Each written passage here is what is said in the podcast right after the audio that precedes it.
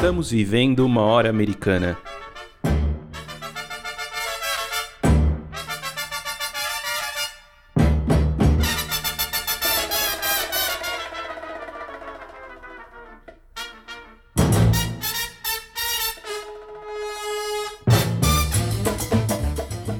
Sejam bem-vindos ao podcast Hora Americana. Aqui trazemos especialistas para conversar sobre diversos temas da história das Américas.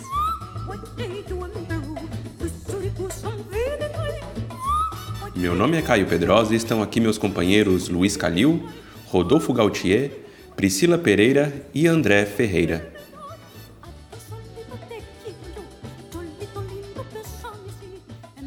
No episódio de hoje falaremos sobre as vanguardas artísticas na América Latina.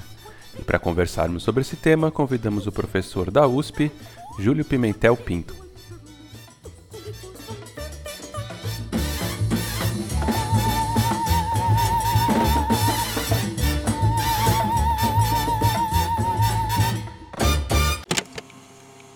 Grafiteiro conhecido como Banksy voltou a surpreender o mundo da arte. Uma obra do artista anônimo se autodestruiu depois de ir a leilão no Reino Unido. A venda aconteceu em uma famosa casa de leilões de Londres. Logo depois que o quadro A Menina com o Balão foi arrematado por cerca de 5 milhões de reais, a obra começou a descer pela moldura, que escondia um triturador de papel. A Sotheby's não revelou se sabia da pegadinha e disse que está discutindo os próximos passos com o comprador. No ano passado, a pintura em spray, que originalmente estampava um muro, foi eleita a obra de arte favorita dos britânicos. O grafiteiro, cuja identidade é mantida em sigilo, ficou famoso por fazer obras com críticas políticas e sociais.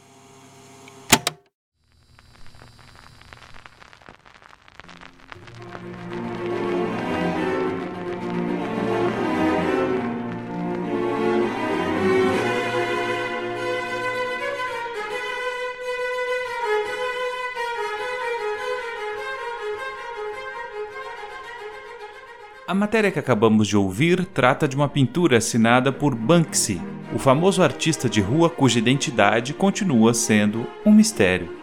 Até hoje, ninguém sabe realmente quem está por trás de seus polêmicos trabalhos, os quais vão de grafites nas ruas de Londres e outras cidades inglesas, até quadros como o que foi leiloado e em seguida destruído por vontade do próprio pintor ou pintora. Afinal, também não sabemos se Banksy é homem ou mulher.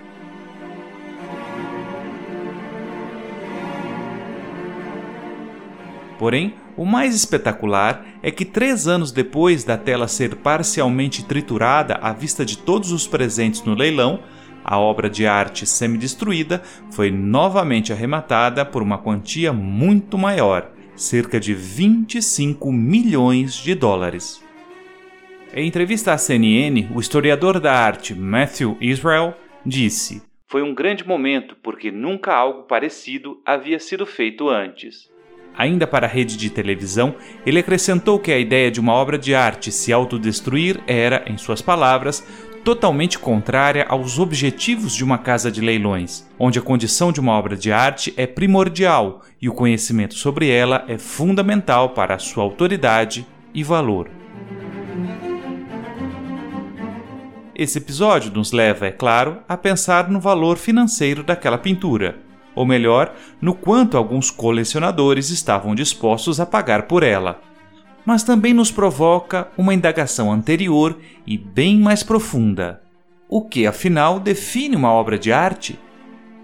Bem, esse é um tema mais que debatido pelos críticos e dificilmente vamos encontrar uma resposta definitiva.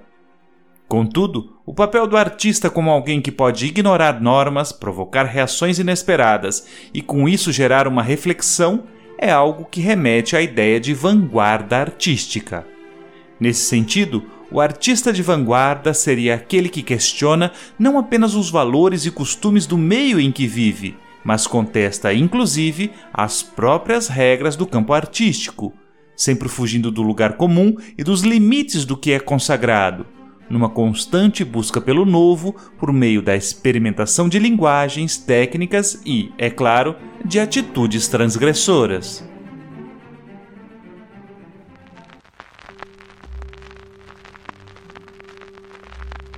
Na América Latina, as chamadas vanguardas artísticas surgiram durante a década de 1910 e seu movimento se estendeu até aproximadamente os anos 30 de diferentes formas, a poesia, a literatura, as artes plásticas e a música latino-americanas foram profundamente marcadas por essa geração de artistas que propunham uma abordagem radicalmente diferente do que até então era aceito como expressão do belo e do sublime. Em 1914, o poeta chileno Vicente Huidobro lançou aquele que seria o marco inaugural das vanguardas no continente, um inflamado e poderoso manifesto intitulado Non Serviam, termo latino que literalmente quer dizer não servirei. Nesse texto, em forma de parábola, um jovem poeta se rebela contra a mãe natureza, dizendo que deixaria de servi-la como um escravo. Da mesma forma, em atitude insurgente, jurava que não mais a cantaria em seus versos ou reproduziria suas formas prontas e acabadas.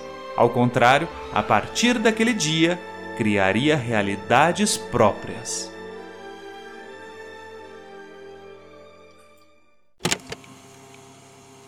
El poeta, em plena consciência de seu passado e de seu poeta, com plena consciência de seu passado e futuro, lançava ao mundo a declaração de sua independência frente à natureza.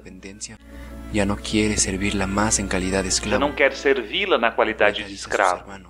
O poeta diz a seus irmãos: Até agora não fizemos outra coisa além de imitar o mundo em seus aspectos.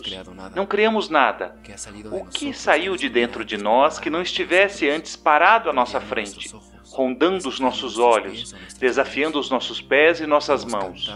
Cantamos a natureza, coisa a qual ela não dá importância.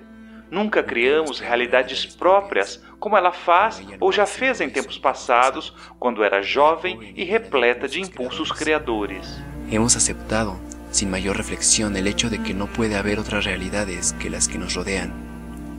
Aceitamos, sem maior reflexão, o fato de que não pode haver outras realidades além daquelas que nos rodeiam, e não pensamos que nós mesmos podemos criar realidades em um mundo nosso. em um mundo que espera sua fauna e sua flora próprias. Em um mundo que espera por sua própria fauna e sua flora. Flora e fauna que somente o poeta pode criar, por este dom especial que a própria Mãe Natureza deu a ele y únicamente especial que a dio la misma madre naturaleza a él y únicamente a él.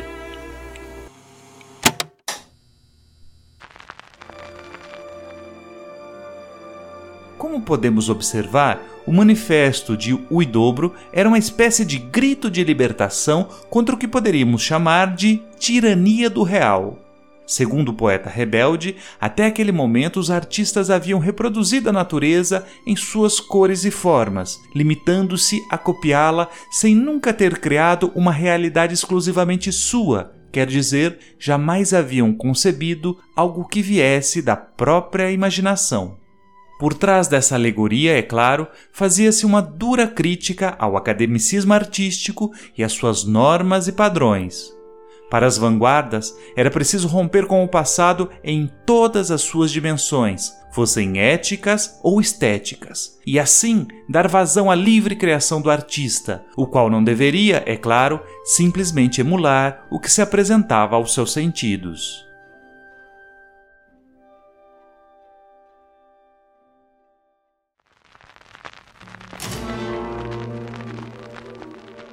Caso das artes plásticas, não é difícil perceber essa ruptura. Quem vê uma obra icônica como Abapuru, tela pintada por Tarsila do Amaral em 1928, nota rapidamente que as proporções da figura humana ali retratada não correspondem ao corpo de um homem ou de uma mulher. A cabeça minúscula ou as mãos e pés gigantescos mostram, obviamente, que a artista não queria copiar um modelo vivo, mas sugerir questões que extrapolam o quadro em si. Outro exemplo dessa rebelião contra a arte acadêmica está presente no muralismo mexicano, cujas pinturas também mostravam camponeses ou operários que, em suas formas e cores, em nada lembram o realismo e os traços precisos dos pintores do século XIX. A propósito, os muralistas são um excelente exemplo das vanguardas latino-americanas. Seu movimento, surgido no contexto da Revolução Mexicana, propunha não somente uma revolução estética, como acabamos de destacar, mas apontava igualmente para outra característica vanguardista: tirar a arte dos espaços consagrados, como os museus, teatros e salas de concerto, tidos como ambientes elitistas, e levá-la ao maior número possível de pessoas. Nesse sentido, muralistas como Diego Rivera, José Clemente Orozco e Davi Alfaro Siqueiros pretendiam educar as massas contando a história do México por meio de seus gigantescos murais, os quais, não por acaso, eram realizados em paredes de prédios públicos pelos quais circulava muita gente. Nesse caso específico, estamos lidando com uma corrente artística que via a si própria como um instrumento de politização nas palavras de Diego Rivera, o artista é como qualquer outro trabalhador e deve cumprir uma função muito clara ante a sociedade.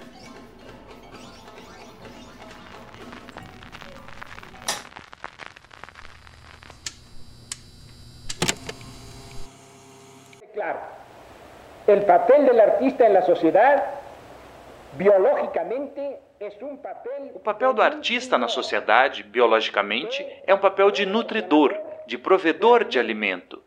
Assim como o camponês provê alimento para o aparato digestivo e também o provém o granjeiro e o horticultor, o artista provê alimento para o sistema nervoso. Em consequência, o artista é um humilde obreiro Consequentemente, o artista é um humilde operário e sua humildade lhe dá a mesma grandeza, a grandeza essencial que dá ao camponês, ao agricultor, ao químico, ao médico. É um operário imprescindível no organismo social. Que ao horticultor, que ao químico, que ao médico. É um obrero essencial no organismo social.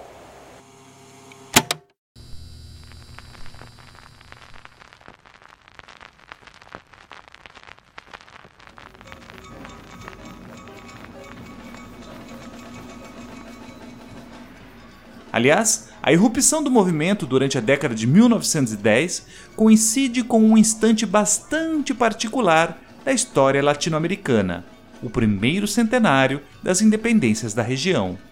Coincidência ou não, isso estimulava uma identificação quase natural entre a produção desses artistas e a busca por uma cultura genuinamente nacional. A propósito, essa é uma diferença marcante em relação às vanguardas artísticas europeias, pois durante o mesmo período, a questão nacional não possuía quase nenhuma relevância para o debate estético que fervilhava nas principais cidades do Velho Mundo, sobretudo em Paris.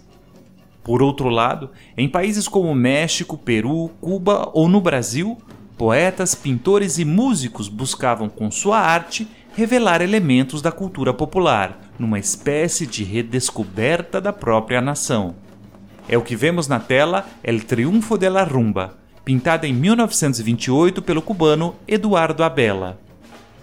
A pintura retrata uma cena em que homens e mulheres dançam e se divertem ao som do tradicional ritmo musical da ilha.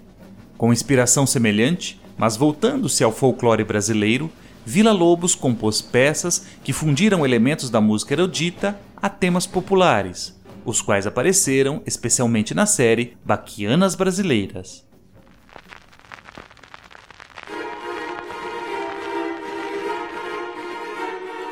Abandonar as referências clássicas europeias tinha como premissa olhar para dentro do continente e não para fora.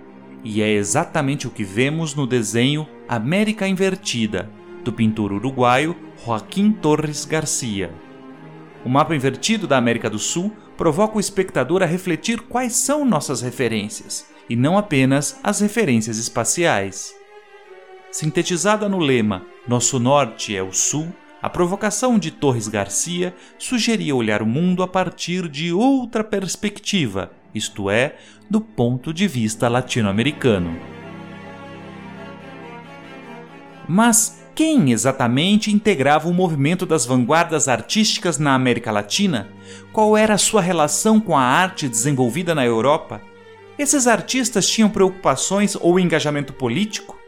Para discutir esses e outros temas, o Hora Americana recebe hoje o professor Júlio Pimentel Pinto, do Departamento de História da Universidade de São Paulo. Antes, porém, vamos com a Priscila, que traz a dica da hora desta semana.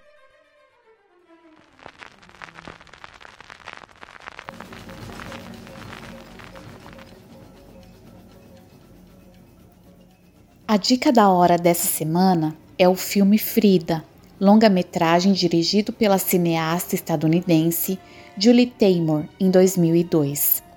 O filme conta a história de Magdalena Carmen Frida Kahlo e Calderón, mais conhecida como Frida Kahlo. Esta icônica pintora mexicana foi uma mulher de personalidade marcante que conseguiu romper padrões de sua época e se impor no universo marcado pelo patriarcado e pela subrepresentação de artistas mulheres. Frida, que teve uma vida marcada pelo seu ativismo de esquerda e por seu relacionamento tempestuoso com Diego Rivera, foi uma mulher bissexual, PCD e cuja obra sempre tratou de temas que até então se consideravam privados na vida das mulheres como algo político. Talvez seja em razão disso que essa importante artista mexicana tenha se tornado um ícone do feminismo embora ela nunca tenha se definido enquanto tal. O filme Frida, baseado na obra Frida, a biografia da historiadora Hayden Herrera, retrata tanto a vida pessoal e afetiva da artista, como os dramas e a intensidade do processo criativo vividos por ela. Além disso, o filme também permite que compreendamos o movimento das vanguardas artísticas no México, visto que a obra de Kahlo também tem este atravessamento. O longa-metragem recebeu seis indicações ao Oscar, incluindo o de melhor atriz para Salma Hayek, que fez o papel da Frida, e foi premiado nas categorias Melhor Trilha Sonora e Melhor Maquiagem. Portanto, o filme Frida é a nossa dica da hora dessa semana.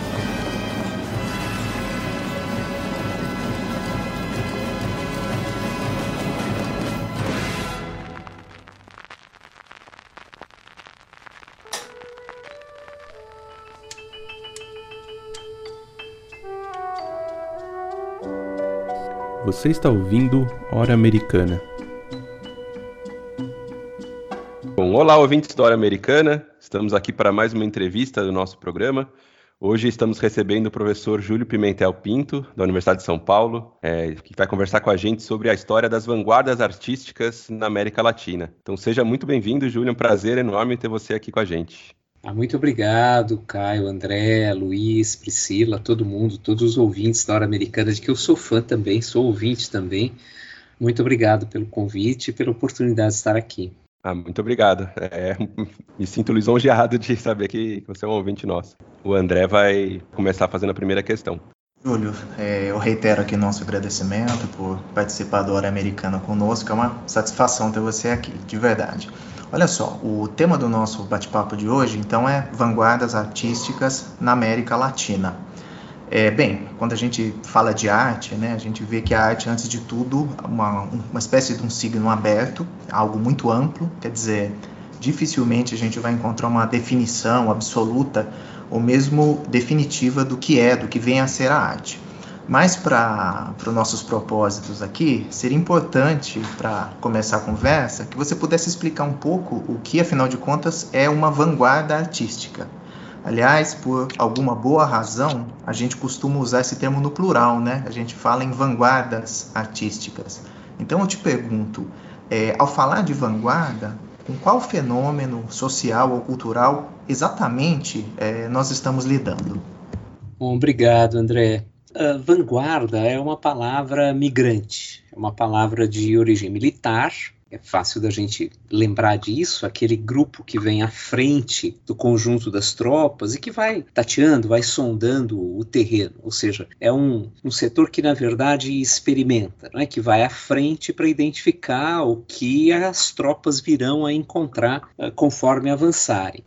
o termo migra para o vocabulário, para o campo artístico, provavelmente no século XIX, e em seguida migra para o vocabulário político também, tanto que é muito frequente nós ouvirmos falar de vanguarda política, etc. A ideia de vanguarda política surge no, no universo marxista, especialmente com Lenin, né? ou seja, falava da defesa do, da, da, da luta, da ação do proletariado, mas essa ação do proletariado deveria ser guiada, deveria ser orientada por um grupo que Lenin é o partido, por um grupo que faria justamente esse papel de orientar, de apontar o futuro, de sondar o terreno para saber exatamente para onde se deve ir. No campo das artes, a ideia de vanguarda tem esse sentido de adiantar aquilo que os outros ainda não conhecem antecipar. Né? A noção de vanguarda vem sempre muito ligada à ideia de antecipação, ou seja, vanguarda como aquilo que pensa no novo, que propõe o novo. Daí a condição muitas vezes experimental que as propostas artísticas vanguardistas assumem romper com o que está atrás, afastar-se do que está atrás e buscar alguma coisa que ainda esteja por acontecer. Ou seja, um, um, um, desprezo pelo velho. Também por isso, com muita frequência, as vanguardas cultivam uma poderosa iconoclastia, não? É? um desprezo pelo velho, pelo passado e uma disposição de olhar para frente, de olhar o futuro, de adiantar o futuro.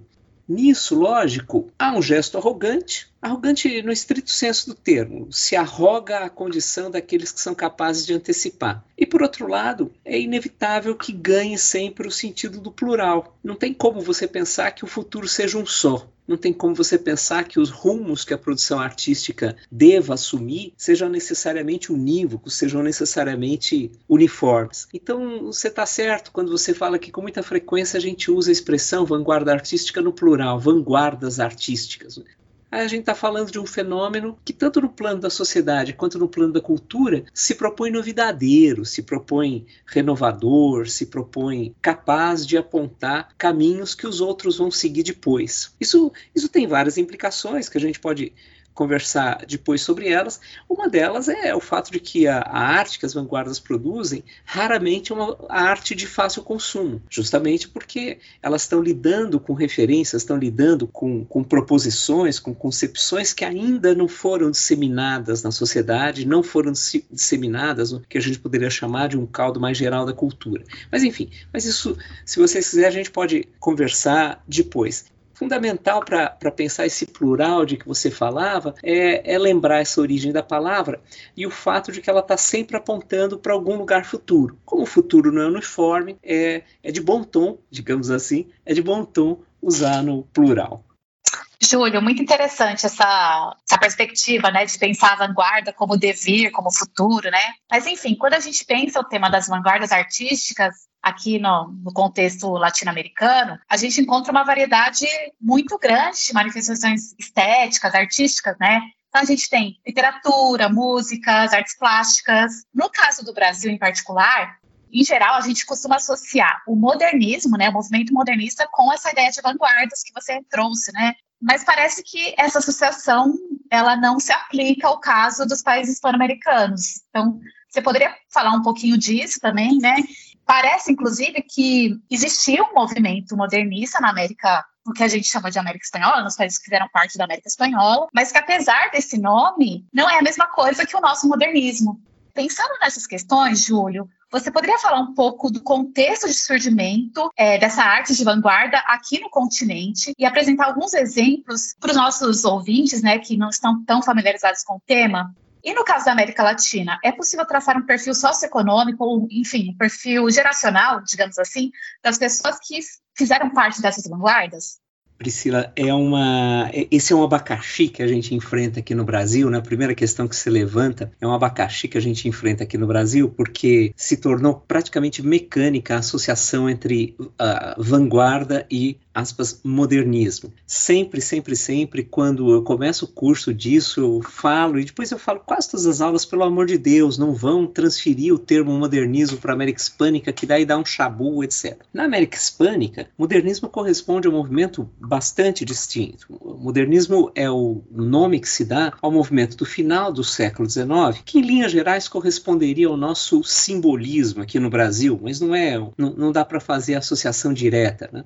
Uh, um movimento que conta com nomes expressivos como José Martí, que, que além de um dos principais pensadores da independência cubana, era um, era um poeta, né? Manuel Gonçalves Prada, que além de um pensador anarquista peruano, era também uh, um escritor, o uruguaio Julio Herrera Roesig, que na verdade é um, é um grande precursor do modernismo hispano-americano. Há muitos nomes, mas enfim, mas talvez o nome mais conhecido, mais expressivo, seja o do nicaragüense Rubén Darío. O Dario, inclusive, tem a particularidade de ter, como ele era um sujeito que circulava muito, tal, viajava muito, ele leva esse ideário para a Espanha. E o, e, o, e o que a gente chama de modernismo espanhol, numa interessantíssima inversão, ele é herdeiro do modernismo hispano-americano. Vanguarda é outra coisa. Né? As vanguardas surgem, em geral, a partir da década de 10, da metade da década de 10. A gente costuma periodizar a primeira manifestação vanguardista na América hispânica, latina como um todo, em 1914, que é o lançamento pelo chileno Vicente Huidobro de um manifesto chamado Não Serviam, uh, e as vanguardas se contrapõem, inclusive, a várias das propostas, tanto do ponto de vista estilístico quanto temático, do modernismo hispano-americano. Então, aqui no Brasil, a gente associa os dois termos, modernismo e vanguarda, porque o, o movimento vanguardista paulistano, que depois se, se ramificou e, e, também se autoelegeu como modernismo brasileiro, não é? mas o, o, modernismo, o modernismo paulistano, quase sempre associado às movimentações em torno da Semana de Arte Moderna de 1922, ele rejeitou o, a sua primeira designação, que era futurismo, né? eles chegaram a se chamar, a se autodesignar durante um tempo futuristas, só que para se afastar do Marinetti, sobretudo conforme Marinetti foi se tornando mais e mais cretino, né, se aproximando do fascismo, etc., eles passaram a rejeitar o termo futurista e, e se, se denominaram modernistas. E daí para nós virou um sinônimo de vanguardismo aqui no Brasil. Na América Hispânica é outra coisa. O modernismo corresponde ao movimento do fim do 19 e o vanguardismo, sempre no plural, porque em cada parte você tem movimentos que nomes específicos, estridentismo no México, ultraísmo ou martinfierrismo na Argentina, criacionismo no Chile, assim por diante. Tem vários movimentos, mas genericamente a gente usa o termo vanguarda, que engloba também o modernismo paulistano ou brasileiro, se, se preferirem. Quanto ao perfil socioeconômico ou geracional dos participantes das vanguardas, daria para dizer que, em linhas gerais, são jovens, são jovens, em termos geracionais, ou seja, uh, são pintores, escritores, musicistas, etc., que giram aí na faixa dos 20 e poucos anos. Você tem um ou outro que já, já bateu nos 30, mas em geral que giram em torno de 20 e poucos anos, portanto, uma geração que nasce nos últimos anos do século XIX, ou logo no comecinho do século XX, em geral no finzinho do XIX, né? E uh, em termos socioeconômicos, também genericamente dá para você associar com uh, herdeiros de famílias de uma elite socioeconômica, com frequente uma elite dirigente, sempre urbana, né? sempre urbana, portanto associada, pode até ser uma, uma família que tenha uma, uma origem rural, que ainda tenha vínculos rurais, produtores de café aqui no Brasil, afinal de contas, né? quem, quem financiou a Semana de Arte Moderna de 22 foi o, foi o Paulo Prado, né? um sujeito que, cuja, cuja fortuna vinha dos campos. E isso acontece em outras partes da, da América Latina. Uh, mas também não dá para generalizar. Se tendencialmente são filhos de uma burguesia urbana nos vários países latino-americanos, uh, há casos que escapam dessa regra. Na Argentina, sobretudo, né, em que você tem, você tem grupos que vêm de outras partes, de, de, de outros segmentos sociais, falar em operariado é um pouco exagerado, mas sim de, setores imigrantes, por exemplo, que ainda viviam uma situação bastante precária nesse momento e que, uh, vez ou outra, de lá desponta uma voz a falar e a participar dos movimentos vanguardistas. Então, em termos socioeconômicos, sim, dá para a gente achar um perfil mais geral, mas não dá para se fechar nele. Fundamental é pensar sempre que essas vanguardas elas dialogam com o tempo que se está vivendo, dialogam com as vanguardas europeias, mas também trazem elementos próprios, pensam aquela turbulência do princípio do século, são assombradas pela guerra mundial, são assombradas, na verdade, também, para o bem ou para o mal, por uma vontade de mudar o panorama existente da produção artística, de ultrapassar os limites, ultrapassar os padrões que até então prevaleciam. Inclusive, por isso, uh, a rejeição, no caso da América Hispânica, ao modernismo hispano-americano, né, esse movimento finissecular do 19. Ô, Júlio, é, você estava falando sobre esse perfil e a gente estava conversando aqui sobre é, a questão racial, né? Se, você teria algo a dizer sobre o perfil dessas pessoas? Como é que tá, se havia indígenas? Enfim, como é que eles transitavam nessa questão racial aí?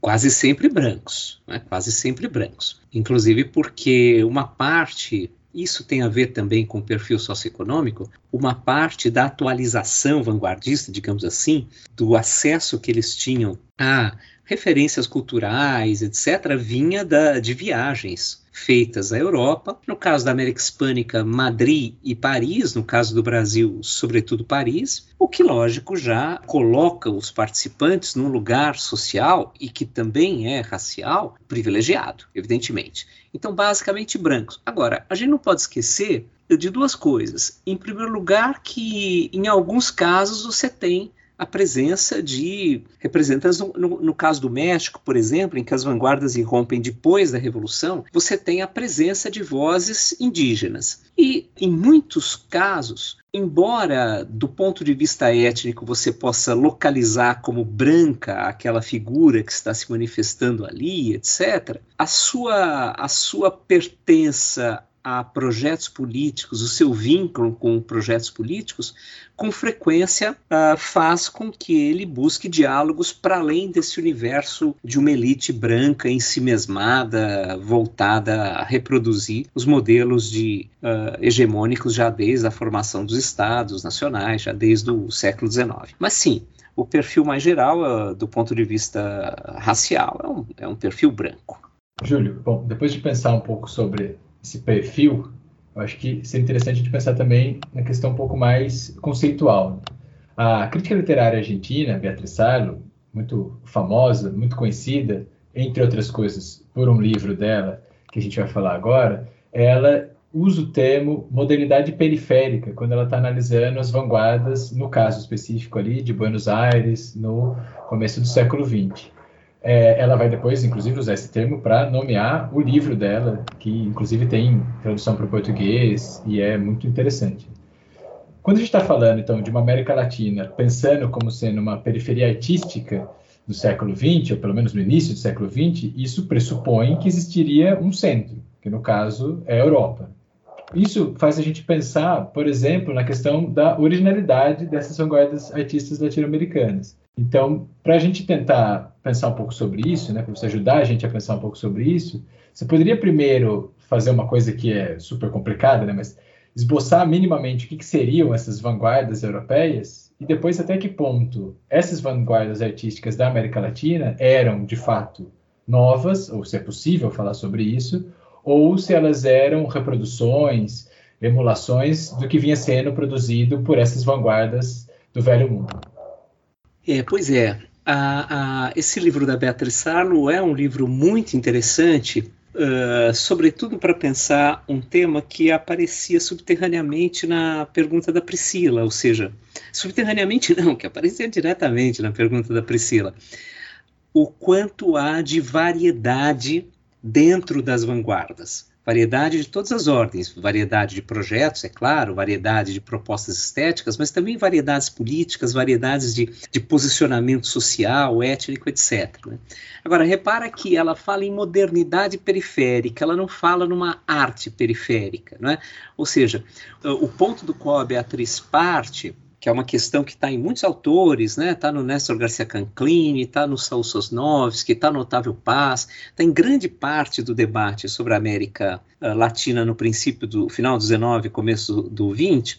É, afinal de contas, quais são as limitações da nossa experiência moderna? Ou seja, nós incorporamos, vindo da Europa, o exemplo das transformações profundas no tecido urbano, por exemplo, na tecnologia, na celebração da tecnologia, mas, ao mesmo tempo, nós não incorporamos a matriz dessa experiência moderna, uma ampliação da, das vozes políticas na sociedade, por exemplo. Em bom português, a gente acaba, a gente acaba absorvendo um pedaço desse tal espírito moderno, para usar o, o nome de uma revista francesa que era lidíssima aqui, né, uma espécie de bíblia dos vanguardistas, tanto lá quanto cá, nós, uh, uh, uh, do espírito moderno, nós absorvemos essa paixão pelo novo, esse culto à diferença, essa disposição de mudar, o apreço pelas maravilhas tecnológicas, mecânicas de todas as ordens, a luz elétrica, o bonde, o automóvel, o diabo, mas não estamos preocupados, ou pelo menos demoramos muito,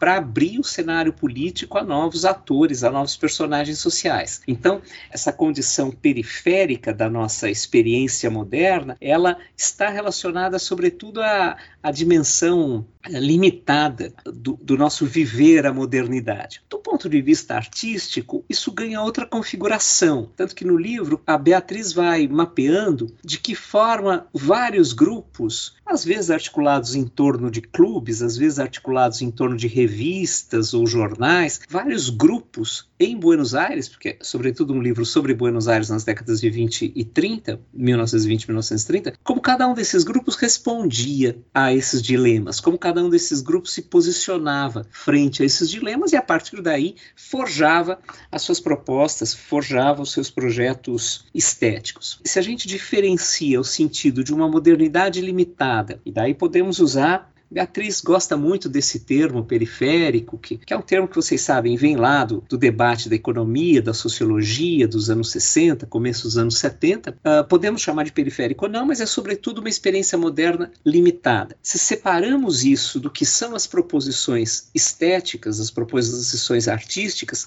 o cenário muda totalmente, porque essas proposições artísticas elas se nutrem desse, desse vigor moderno, dessa paixão pela transformação mas elas se fazem a partir das condições concretas que há aqui e dentro do debate político, ideológico, artístico que existe aqui. Por exemplo, um tema que a gente nunca vai ver no vanguardismo europeu seja do expressionismo, não é que é a primeira dessas, dessas grandes vanguardas, até o surrealismo, que é o último dos movimentos europeus, cujo manifesto é lançado em 1924, que a gente nunca vai ver é a disposição de tomar o nacional e pensar o nacional com insistência, de transformar a questão da nacionalidade num tema central e um tema que vai sendo testado de todos os jeitos. Ele vai sendo testado como ideia, ele vai sendo testado na relação com as gerações precedentes ou com estilos de época precedentes precedentes, né, com romantismo, com naturalismo, etc., e que vai sendo testado também na linguagem. A ideia, por exemplo, de você incorporar a norma escrita, formas da oralidade, formas que vêm de falares de origem africana, que vêm de falares de povos originários do continente, que vêm de falares imigrantes, é uma maneira de você redesenhar a nacionalidade, de você pensar, afinal de contas, que para ser moderno, a expressão é do Oswald de Andrade, né? o moderno é o nacional, que para ser moderno é preciso pensar o nacional e esse nacional é plural. Ou seja, eu acho que a resposta que daria para dar à tua pergunta, e que é uma pergunta que se faz com muita frequência, é né? uma pergunta muito importante. Falas tanto em novo, mas o que nós fizemos aqui foi de fato novo? Ou o que nós fizemos aqui foi imitar, dando um tiquinho de cor local, uh, imitar as vanguardas europeias? Não, o que nós fizemos aqui foi algo bastante original em diálogo com as vanguardas europeias. O peso da produção aqui no movimento vanguardista europeu, ele é mínimo, ele é praticamente insignificante. Raros são os artistas, sobretudo,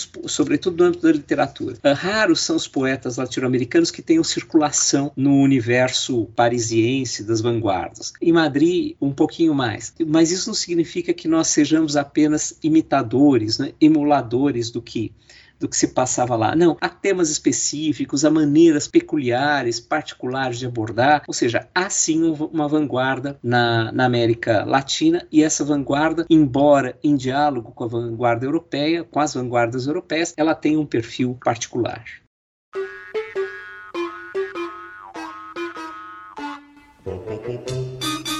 Oi, eu sou a Maria Clara. Oi, eu sou o Paulo e nós somos integrantes do Hora Americana. Gostaríamos de te convidar para conferir os conteúdos publicados das nossas redes. Afinal, o episódio nunca acaba nessa horinha aqui. Muitas das temáticas e dicas mencionadas por nossos convidados e convidadas serão retomadas por lá, e praticamente todo dia tem postagem nova. Então é isso. Nos acompanhe também nas redes sociais do Hora Americana e não se esqueça de nos avaliar nas plataformas de áudio. Encontramos vocês lá.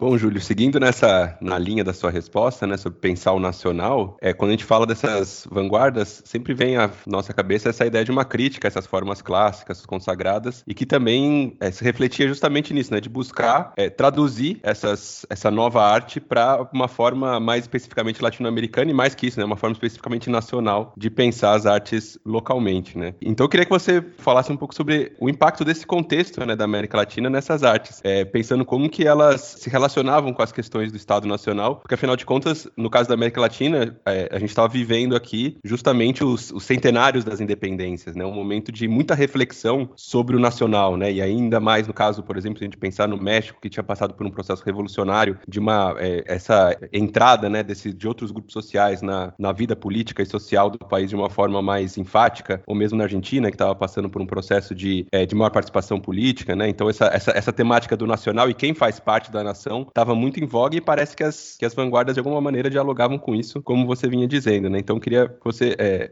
nos dissesse um pouco mais, né, sobre como que essas vanguardas concebiam a nação e se você pudesse dar alguns exemplos de é, gente, né, de, de algumas vanguardas ou artistas ou, ou processos que ajudam a gente a entender essas, essas relações. Essa é uma discussão importantíssima, é uma discussão central para pensar as vanguardas na, na América Latina e que poderia ser resumida, digamos assim, no, na maneira como cosmopolitismo e nacionalismo se combinam esporadicamente de maneira mais harmoniosa, esporadicamente de maneira mais tensa. Ou seja, existe um olhar para trás das vanguardas e a percepção de que as emancipações políticas, que, como você lembrava, haviam ocorrido um século antes, né? Que as emancipações políticas, elas, às vezes de maneira mais simples, às vezes de maneira mais complexa e demorada, permitiram a construção gradual de estados nacionais e de princípios oficiais de nacionalidade, mas não necessariamente determinaram ou orientaram de forma suficiente a construção de um perfil nacional no âmbito das artes. Então, as vanguardas assumem, digamos assim, elas vão pescar essa herança do 19, quer dizer, aquilo que não foi feito ou que não resultou no sentido de. A palavra é um pouco perigosa, mas vamos usá-la, de identidade nacional clara, de identidade nacional precisa.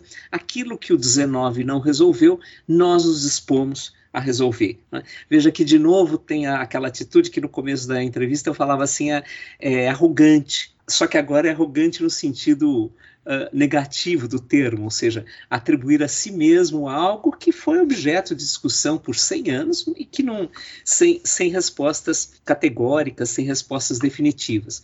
Mas esses 100 anos no fundo pesam. Quando você para para comemorar o centenário das independências, você está refletindo sobre isso. Você está refletindo sobre a independência, está refletindo sobre o processo de construção nacional, você está refletindo sobre, afinal de contas, o que é um mexicano, o que diferencia ou iguala um peruano de um boliviano, um uruguaio de um argentino, um colombiano de um equatoriano, de um venezuelano, etc. Ou seja, havia naquele momento uma efervescência, uma efervescência muito importante, uh, desse debate sobre a nacionalidade. Então, de um lado, as vanguardas se arrogam arrogam para si a tarefa de pensar nacionalidade, por outro lado, é também uma maneira delas participarem do debate da sua época. Conectar a discussão da renovação artística à discussão da renovação política. E daí os exemplos são muitos e são fascinantes. Acho que, um, acho que um dos melhores exemplos, uh, e muito conhecido, é o do Mariátegui, José Carlos Mariátegui, do peruano José Carlos Mariátegui, que, que, é um sujeito dos mil instrumentos, né? O Mariátegui é crítico de artes plásticas, ele é crítico literário, ele é um pensador político, para muitos, o um introdutor do marxismo como ferramenta de análise aqui na América Latina, é um ativista que, apesar de seus muitos problemas de saúde, estava lá de assim de anão em porta de fábrica, panfletando, etc. Né? O Mariátegui, ele faz isso de uma maneira admirável, consegue conciliar um conhecimento muito profundo de pensamento político de matriz universalizante, no caso, lógico, a, a, do marxismo, com uma reflexão muito sólida sobre as proposições, tanto políticas quanto estéticas das, no, das novas vanguardas. Não esqueçamos que ele, ele viveu praticamente três anos na Europa, entre 1919, três anos e pouco na Europa, entre 1919 e 1923, um, seis desses, a maior parte desse tempo na Itália, mas seis desses meses na Alemanha, e acompanhou a discussão sobre o expressionismo alemão, visitava tudo que era exposição, acompanhava acompanhava toda, todo o debate que havia sobre, sobre esse olhar da arte para o mundo dilacerado pela Guerra Mundial, etc.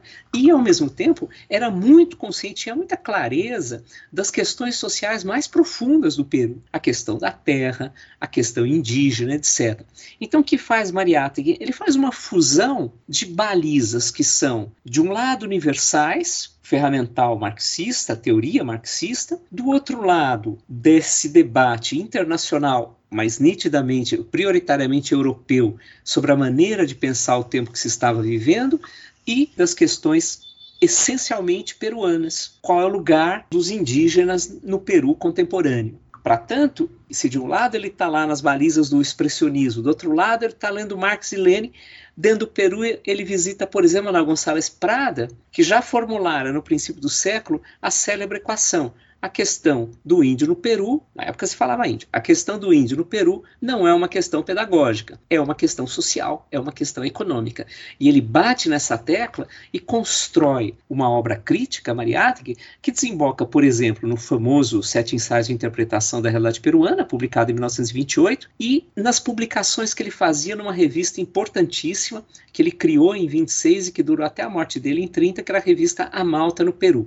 Então acho que Mariátegui é um exemplo, é um exemplo assim absolutamente acabado, absolutamente perfeito. Um outro exemplo que, que eu poderia dar é no, no plano da, do manejo da língua, né? Eu, eu, citei agora há pouco de passagem, mas pensa que o Mar de Andrade, no prefácio interessantíssimo a Pauliceia Desvairada, ele diz assim: José de Alencar, meu irmão. De onde vem essa irmandade? De onde vem essa fraternidade? Obviamente não é do ponto de vista estilístico, nada do tipo. É que Zé de Alencar foi um dos sujeitos que mais se bateram no 19 pela língua brasileira, ou seja, uma língua que, lógico, reconhecesse a matriz da língua do colonizador, mas acentuasse, destacasse as matizações particulares. E Mário de Andrade está empenhado nisso, né, as mudanças ortográficas que ele faz, a preocupação de pensar os, os vários falares, né, que depois a gente encontra como espécie de, de projeto sintético, algo artificial, mas sintético no Macunaíma e assim por diante. Pensa que em boa parte da América hispânica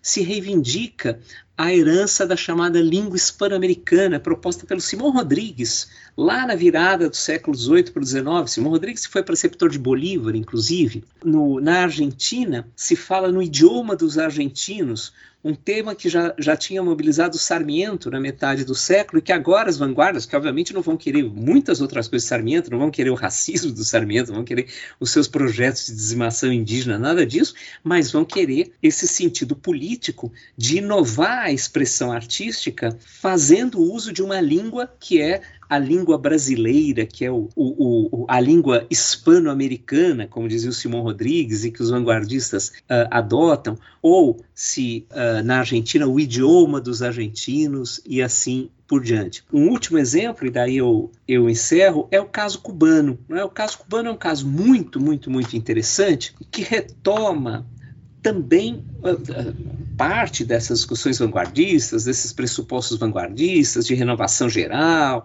do poeta como criador, patati patatá, mas assume a questão, um repúdio à discussão racial. É aí que surgem os trabalhos do Fernando Ortiz ou do Nicolas Guigen, que rejeitam todas aquelas teorias raciais do final do 19, princípio do 20, em muitos casos ainda bastante presentes no cotidiano, ainda hegemônicas em certos círculos culturais, e propõe, a expressão é do Fernando Ortiz, hoje em dia ela está na moda e às vezes as pessoas não lembram que é do Fernando Ortiz, mas propõe uma transculturação, ou seja, que você conceba perceber a sociedade e perceber a produção cultural, lidando com todos os elementos que fazem parte dela, percebendo, na verdade, como essas contribuições elas podem até se originar de lugares de poder diferentes, o lugar do colonizador, o lugar do, do indígena submetido, o lugar do, do africano escravizado e expatriado, etc., mas elas acabam por produzir um efeito que vai se transformando ao longo do tempo e que resulta, sim, numa forma expressiva, numa forma artística particular, singular, daquele lugar ou daquela região, em alguns casos até do país. Né? Então, eu acho que sim, a questão nacional é uma questão que, que atravessa integralmente as vanguardas, que existe uma rejeição a um modelo de Estado branco, fechado, excludente, que havia até então. Claro, eu estou tratando genericamente, há, há, variações nesse cenário. E existe, sobretudo, e talvez essa seja a marca mais, mais importante, existe, sobretudo, uma disposição de vindicação de uma cultura uh, no plural, de uma cultura que não se resuma aos fazeres ou às atitudes dos setores hegemônicos. Se a gente trouxer essa discussão para o Brasil, sobretudo agora, que ano passado foi o centenário da Semana de Arte Moderna e se retomou um debate lá dos anos 80 tal, se a gente trouxer esse debate Brasil, você tem coisas muito interessantes que podem surgir. Por exemplo, como o samba, a mesma coisa vale para o tango na Argentina, como o samba aqui no Brasil, ele se forma, ele se define, mesmo antes de ser chamado samba, né? quando, quando aparecia nos, nos, nos rótulos dos discos samba tango ou só tango, uh, uh, ele se define justamente nesse mesmo tipo de diálogo. Mas isso é outra conversa. Ô Júlio, essas vanguardas artísticas em diferentes lugares, né, então do México, na Argentina, no Chile, no Brasil, enfim, é, atuavam e se manifestavam no momento da história que, obviamente, existiam o que nós chamamos de redes de sociabilidade, não? É, por outro lado, nem de longe havia alguma ferramenta, algum meio de comunicação como a, as redes sociais que nós temos hoje em dia. É, por exemplo, a gente ainda não tinha televisão, é, o rádio, embora fosse cada vez mais popular, é, não estava ainda completamente massificado, né, como, um, como um objeto que as pessoas poderiam comprar. Então eu pergunto como esses artistas disseminavam a sua produção, é, como eles veiculavam as suas ideias até o ponto de se é, constituir uma corrente estética, não? como eles faziam circular os manifestos e tal. É, me parece que as revistas tiveram um, um papel importante, não é? É, você poderia comentar um pouco a respeito desse, desse tema? É engraçado. Quando você falava do rádio que ainda não tinha um papel importante, é verdade. É curioso que quando o rádio adquire esse papel importante, não são esses personagens das vanguardas que vão ocupar esse espaço. Pelo contrário, né? o Elias Tomé Saliba, em Raízes do Riso, ele faz justamente esse diagnóstico. Ele fala assim: veja só, aqueles que no âmbito do vanguardismo paulistano, modernismo né, brasileiro, aqueles que eram considerados os menores, que eram deixados de lado, que Oswald de Andrade chamava de os fracassados do modernismo, esses é que vão dar a base para uma cultura que depois se difunda através do rádio, mas as vanguardas, claro, no seu momento de existência, não tinham qualquer tipo de vínculo com o rádio, ou era muito, muito, muito tênue, pelo menos essas vanguardas de uma produção experimental no campo artístico. Como você dizia, são as revistas e são os manifestos. Esses manifestos circulam das mais variadas maneiras. Eles saíam em revistas, às vezes eles saíam em jornais e com muita frequência eles eram afixados em muros, sobretudo em áreas de maior circulação de pessoas. Ou seja, se tentava uma comunicação direta, se colocava nos muros, se colocava em paredes para que as pessoas lessem os termos das propostas. É claro que é muito limitado o alcance não só da divulgação, dessa forma de divulgação, mas é muito limitado o alcance de propostas que, para grande parte das pessoas, pareciam incompreensíveis, ou eram efetivamente incompreensíveis, não é? porque eh, os participantes dessas vanguardas, com muita frequência, fazem citações, fazem referências, combinam elementos que são pouco ou nada conhecidos da maior parte de quem está andando pelas ruas, que está no bonde, que está caminhando pela calçada, alguma coisa assim. Então não é, não há uma grande eficácia do ponto de vista de uma popularização das ideias ou dos projetos. De resto, essas vanguardas jamais foram populares, jamais ultrapassaram o círculo restrito, o círculo fechado de uma intelectualidade que, em quase todos os casos, era muito pequenininha. O universo por onde circulam esses textos, o universo dos debates, dos cafés literários, etc., é um universo bastante limitado. Uma vez o, o Caçares, que não acompanhou muito bem esse movimento, porque ele é um mais jovem, né?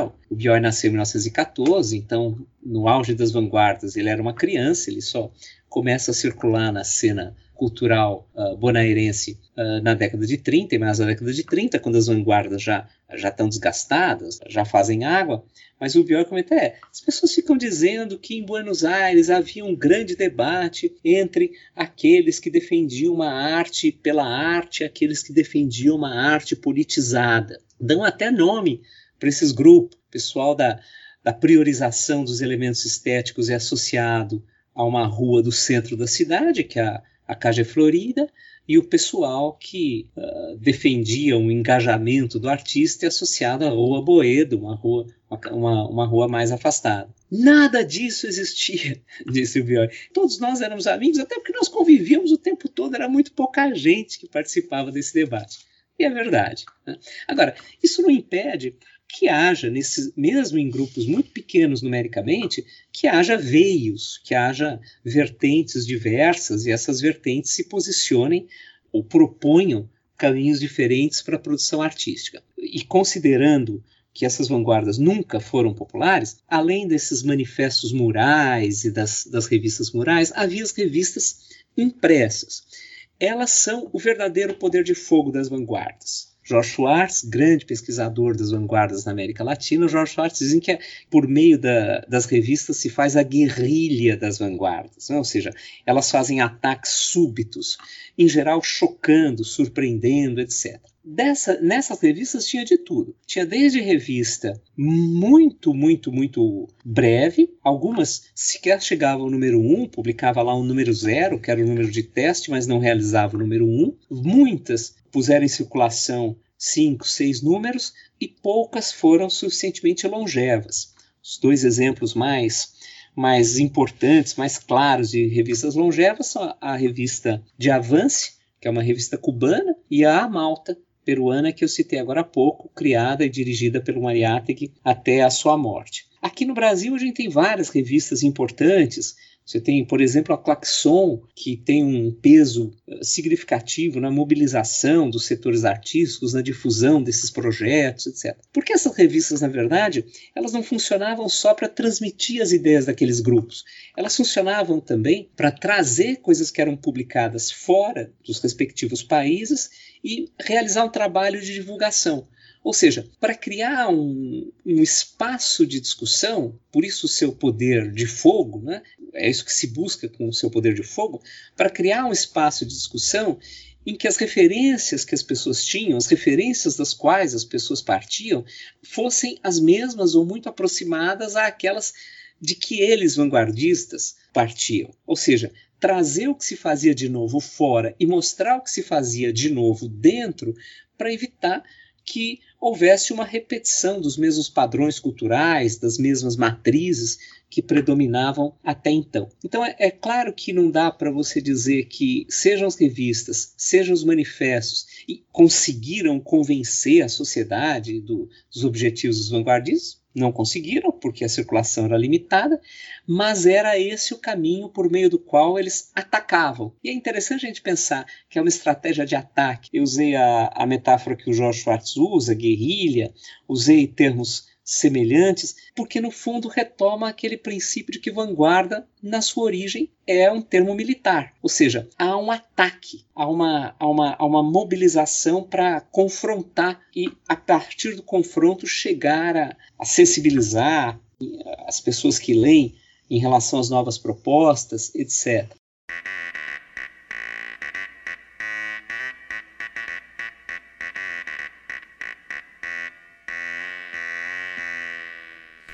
Você está ouvindo Hora Americana.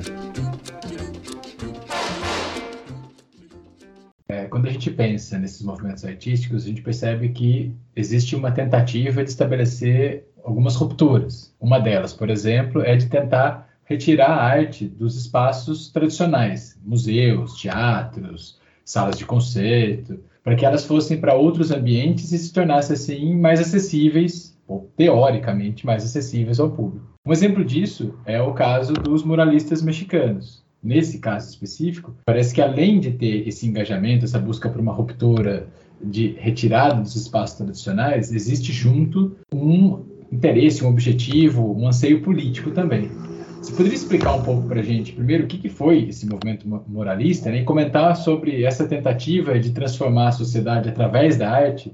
Até que ponto isso se aplica quando a gente vai pensar vanguardas como essa no caso mexicana. É muito curioso, né? Porque o muralismo, de alguma maneira, expõe, explicita, leva a uma condição um pouco mais extremada, o que é uma preocupação, comentava agora há pouco, uh, regular das vanguardas latino-americanas. Ou seja, conciliar os projetos de renovação estética com os projetos de renovação política. Ou seja, fazer caminhar passo a passo a matriz da renovação política ideológica com a matriz da renovação conceitual, teórica no campo das artes. E é, e é interessante porque nem sempre vanguarda política e vanguarda artística coincidiram. Se a gente pensar no caso mais notório, que é fora da América Latina, né, que é o caso da Rússia, quer dizer, ali você tem uma revolução de fato, em 1917, e você tem um futurismo russo muito intenso, muito importante, não só lá dentro, mas pelas suas ramificações e pela sua difusão. E durante um certo tempo, os dois movimentos, a vanguarda política e a vanguarda estética, caminham lado a lado, mesmo que elas não se juntem. Mas essa convivência ela é limitada cronologicamente. Não só porque os novos dirigentes podem até ter alguma simpatia pelo vanguardismo estético, mas não, não comungam, né, não professam do mesmo ideário artístico. Né? Lenin gostava de dizer que ele gostava mesmo era do do Tolstói, ele gostava dos escritores do século XIX, daquele realismo, daquela preocupação nacional e, e, e compreendia pouco do futurismo. E depois, lógico, o futurismo russo é, é destroçado pelo stalinismo, assim como tantas outras coisas que aconteciam no país. Então, mas há um momento de convivência. Uh, esse momento de convivência mostra que, afinal de contas, e daí eu volto aqui para a América Latina, que, afinal de contas, há sim uma correlação e há perspectivas comuns de renovação entre as propostas estéticas e políticas. O muralismo ele traz essa vontade e, ao mesmo tempo, uh, alguns dos paradoxos desse esforço de conciliar. Porque, veja, ao mesmo tempo que há essa disposição de buscar um sentido popular, então vão pintar nos prédios públicos, é, é, uma pintura que muitas vezes adquire uma conotação didática, retoma temas históricos, insiste na proposição de questões políticas, um esforço de conscientização, de engajamento da sociedade no debate artístico e político, ele retoma formas artísticas também que com muita frequência são ultrapassadas. É? O realismo socialista que aparece com tanta frequência misturado com o surrealismo, que já é uma combinação curiosa, né? O realismo socialista que aparece com muita frequência misturado com surrealismo na, nas pinturas murais, aquela e que tem basicamente uma inspiração política muito mais do que artística, seja, as mãos, as mãos volumosas dos operários ou dos trabalhadores do campo, os rostos vincados, com os traços uh, de origem indígena mais acentuados, ou seja, todo aquele excesso de exposição, de, de, de, de manifestação do debate político, ele colocava a questão estética em segundo plano. Agora, vale lembrar também que se as vanguardas latino-americanas o tempo todo trabalharam na dupla chave, renovação estética e renovação política, às vezes tendendo mais para um lado, às vezes tendendo mais para o outro, na década de 30, que também corresponde ao auge da pintura muralista mexicana, na década de 30, a, uh, o, o, debate político suplantou o debate estético. Suplantou por muitos motivos. Suplantou porque os termos que que as vanguardas usavam para se referir às mudanças estéticas foram se tornando repetitivos. Né? Os termos que falam do novo envelheceram, como Mariátegui alerta em 1930, mas também porque há alguns marcos na virada dos anos 20 para os anos 30 que fortaleceram e exigiram uma presença política mais ativa do que uma presença estética. Então você pensa que em 30 tem golpe no Peru, tem golpe no Brasil, tem golpe na Argentina. 30 é também um momento que Cuba, que é um dos centros do, do vanguardismo latino-americano, em que Cuba vive um regime fortemente fechado, um regime ditatorial que chega até a fechar a revista de Avance, que até então havia sido especialmente pródiga e prolífica. A América Hispânica, na metade da década, é muito tocada pelo debate da Guerra Civil Espanhola, segunda metade da década, pelo debate da Guerra Civil Espanhola. Muitos hispano-americanos, inclusive, vão para a Espanha para lutar, nem todos do lado republicanos, viu? A maioria do lado republicanos, mas tem gente que vai lutar do lado fascistas. Uh, aqui no Brasil também esse fenômeno existe. Lembra que uh, o, o Oswald, sempre dos mais inventivos do ponto de vista artístico, dos mais inventivos escritores do vanguardismo brasileiro, na década de 30 dá uma guinada política importante. Né? Ele vai uh, escrever O Rei da Vela, ele vai editar, junto com a Patrícia Galvão, o Homem do Povo, que é um jornalzinho de esquerda, jornal bissexto, né, um jornal muito interessante. Então, então, na prática, a década de 30 ela favoreceu essa virada. E me parece que os, os muralistas, sobretudo aqueles que acabaram adquirindo mais uh, ressonância depois, né? Siqueiros, Orozco, Rivera, a despeito das suas divergências políticas e, e algumas muito sérias, né? Siqueiros e Rivera, ambos, por exemplo, estão na esquerda, mas cada um num grupo, num setor muito diferente, oposto da esquerda. Os muralistas, eles, eles representaram um exemplo da permanência de certas exposições de popularização da arte que estavam nas vanguardas, embora nem sempre os vanguardistas as praticassem, né? eles, eles colocaram isso em prática, mas também eles representam esse, digamos assim, segundo tempo das vanguardas, quando a dimensão política tende a se sobrepor à dimensão estética. Aí sim eu acho que a, a fórmula transformar a sociedade através da arte uh, fazia sentido para esses personagens.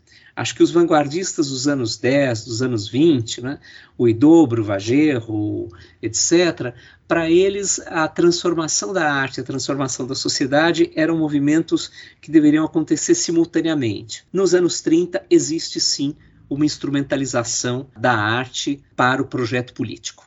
Bom, Júlio, para encerrar a nossa entrevista, a gente queria que você comentasse como que essa produção vanguardista aí dos anos 20, dos anos 30, se cristalizou ou mesmo se sedimentou né, numa determinada imagem da arte latino-americana. A gente pode falar de um certo legado da, dessas vanguardas, de, né, da produção desses escritores, pintores e poetas? Ou de outra forma, né? qual que é a atualidade daquelas produções, experimentações e o que eventualmente caiu em desuso? É, os nossos artistas finalmente encontraram a América Latina que as vanguardas pretendiam revelar ao mundo?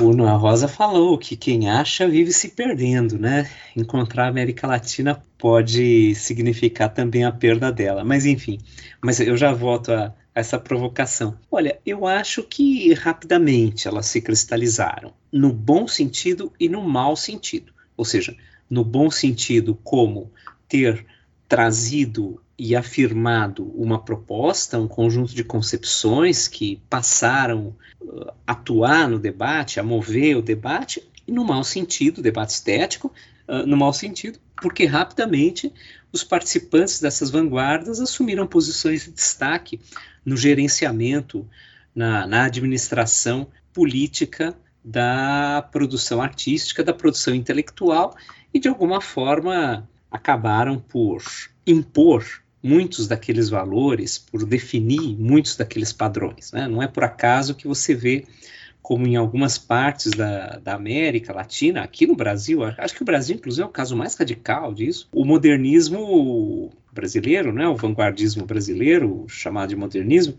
acabou por se tornar a doxa, né? acabou por se tornar o cânone, a base, e é muito difícil você fazer a crítica da centralidade desses escritores, desses pintores, mesmo que muitas gerações depois tenham feito propostas muito mais complexas e tenham feito críticas muito balizadas do que representaram aqueles, aquelas propostas. Ou seja, eu, eu acho que essas propostas das vanguardas, tanto do ponto de vista político quanto do ponto de vista estético, elas são históricas. Ou seja, elas dialogam com o tempo no qual elas são formuladas e no qual elas existem e deixam heranças, mas jamais heranças que sejam definitivas. A gente vê como na década de 30 já essas vanguardas estão sob, sob crítica cerrada, em muitos casos, seus próprios participantes. Mariátegui, que eu citei várias vezes nessa conversa, Mariátegui já em 29, 30, ele já está fazendo críticas muito duras às vanguardas. O peruano César Vagerro,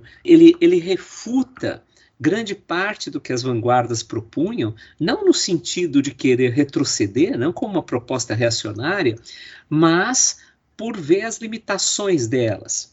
Aqui a gente tem o célebre verso do Drummond, que é uma espécie de dístico disso. Cansei de ser moderno, agora quero ser eterno, né? que é um, um, trocadilho, no fundo, é uma, é uma anedota, é uma brincadeira, mas uma brincadeira que mostra que, afinal de contas, você reiterar insistentemente uma mesma ideia do que seja o novo acaba por fazer com que o suposto novo seja que ele envelheça. E a dinâmica da, do vanguardismo é justamente aquela que o Otávio Paz chamou de, de fundar uma tradição das rupturas, algo próprio da experiência moderna, ou seja, é sempre necessário apresentar uma nova visão, uma nova perspectiva do novo para manter em cena, para manter ativas as roldanas da, da transformação estética. Então, eu acho que mais do que a atualidade daquelas experimentações propriamente ditas, existe uma atualidade da necessidade de, exper de experimentar, da importância de experimentar. Mesmo que as experimentações que se façam hoje,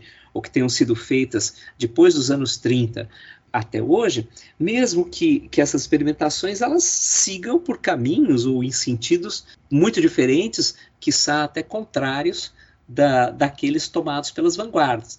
Mas a, a, valorização de experimentado, de uma arte que testa os limites, de uma arte que ultrapassa o padrão do gosto uh, regular, do gosto médio, isso tudo é uma, é uma herança muito positiva e muito importante das vanguardas acho que encontraram uma América Latina, inclusive. Uma América Latina que talvez não seja exatamente a América Latina que nós enxergamos hoje, mas uma América Latina que podia se pensar atravessada por contribuições muito díspares, muito variadas, contribuições de todas as ordens, étnicas, políticas, sociais, históricas, artísticas, o diabo. Agora, é claro que a maneira como a gente concebe a América, bom, como a gente concebe, a maneira como eu concebo a América Latina, pelo menos, é de algo sempre em estado de, de transformação. Talvez a, a grande marca latino-americana seja justamente a capacidade de a cada momento se apresentar sob uma face diferente. Né? O rio caudaloso de que falava o Pietri, né? o venezuelano Arturo Uslar Pietri, o protoplasma incorporativo com potência recipiendária, né? expressão que parece muito hermética, mas se a gente passar pra, parar para pensar, nem é tanto assim, do, do cubano José Lezama Lima, o real maravilhoso americano de outro cubano, Ariel Carpentier, ou seja, a ideia de um lugar de contrastes, que se constrói justamente na tensão das diferenças e não numa suposta uniformidade e muito menos numa, num, num retrato acabado. Eu gosto de pensar, e e, e, quando dou, dou, aula de História da América Contemporânea, bato muito nessa tecla com, com os alunos, eu gosto de pensar que a, a beleza latino-americana está no fato de, de, de, América Latina ser não só uma, uma expressão metamórfica, mas ser, sobretudo, uma experiência metamórfica. Em nenhum momento ela se mantém no mesmo lugar. Nesse sentido, as vanguardas deram uma contribuição decisiva ao construir um sentido de, de conjunto algo mais presente na América Hispânica do que aqui no Brasil. Né? Aqui no Brasil a gente não tratou desse assunto, mas a, a vanguarda brasileira conheceu pouco da vanguarda hispano-americana na época, aquelas exceções de praxe, Mar de Andrade, Manuel Bandeira, etc. E a vanguarda uh, hispano-americana desconheceu sumamente o vanguardismo brasileiro. Mas isso são os 500. Uh, então, sobretudo na América Hispânica, eu acho que se conseguiu formar uma ideia de América Latina, que na época não era uma expressão de uso muito frequente, o uso só ganhou mais, mais só se tornou mais comum após a década de 40, mas conseguiu formar uma imagem de América Latina que alimentou futuras reinvenções, futuras reconstruções da América Latina. Ou seja, deu certo. Ótimo, Júlio. Muito bom te escutar, ouvir as, aí, suas respostas, suas reflexões aí sobre esse tema que é tão fascinante, tão importante da, da história da América.